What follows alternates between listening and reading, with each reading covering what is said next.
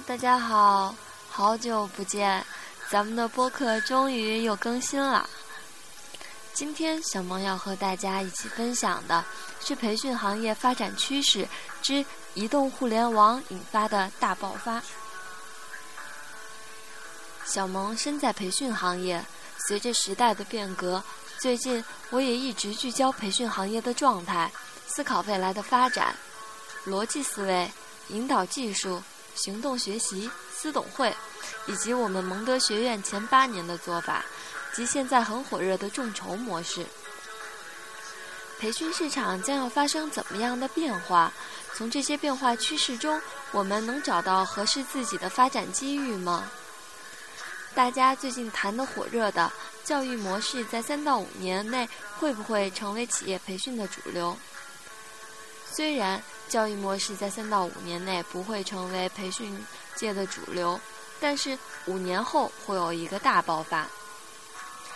大部分传统的商学院和咨询培训公司都做不成这个模式，跨界者或迅速具备互联网思维和运作能力的培训机构，才可能最终在这个领域占据高点。目前。中国企业的中高管主体人群是六零后、七零后。虽然大部分都在努力学习拥抱互联网，但是就像出国定居的第一代移民，即使努力努力融入，骨子里的一些东西是无法改变的。他可以鼓励员工去尝试，但让这个群体发自内心的集体拥抱互联网几乎不可能。真正将互联网的思维方式和行为融入工作和生活的是八五后，所以中高管的管理培训市场彻底变革，必须在八五后全面接班掌权的五年以后。但是，谁能在现在布局、理解这个趋势，谁就是二零二零年时代的教育培训领域的王者。越是有名的大的商学院或者教育机构越完不成这个转型，很可能是克里斯滕森的颠覆式创新的又一个例柱。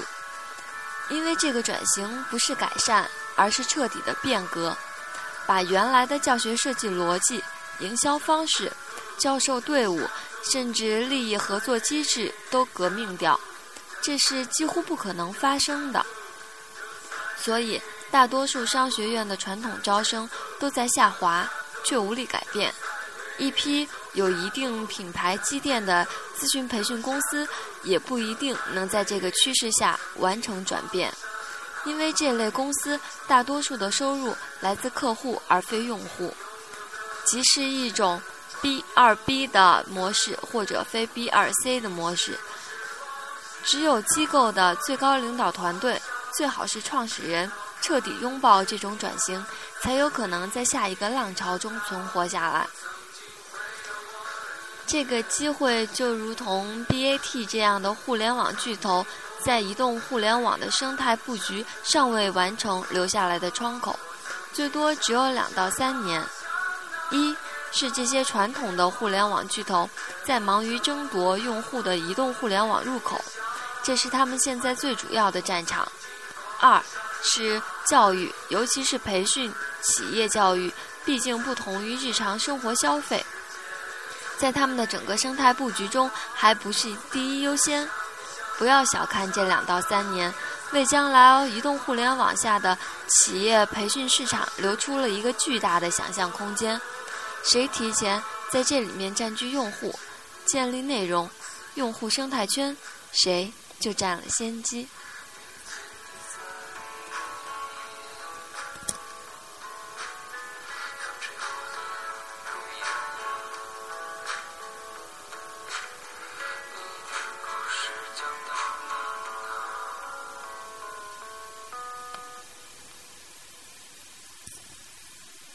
想要了了解更多的资讯，请大家关注我们的微博，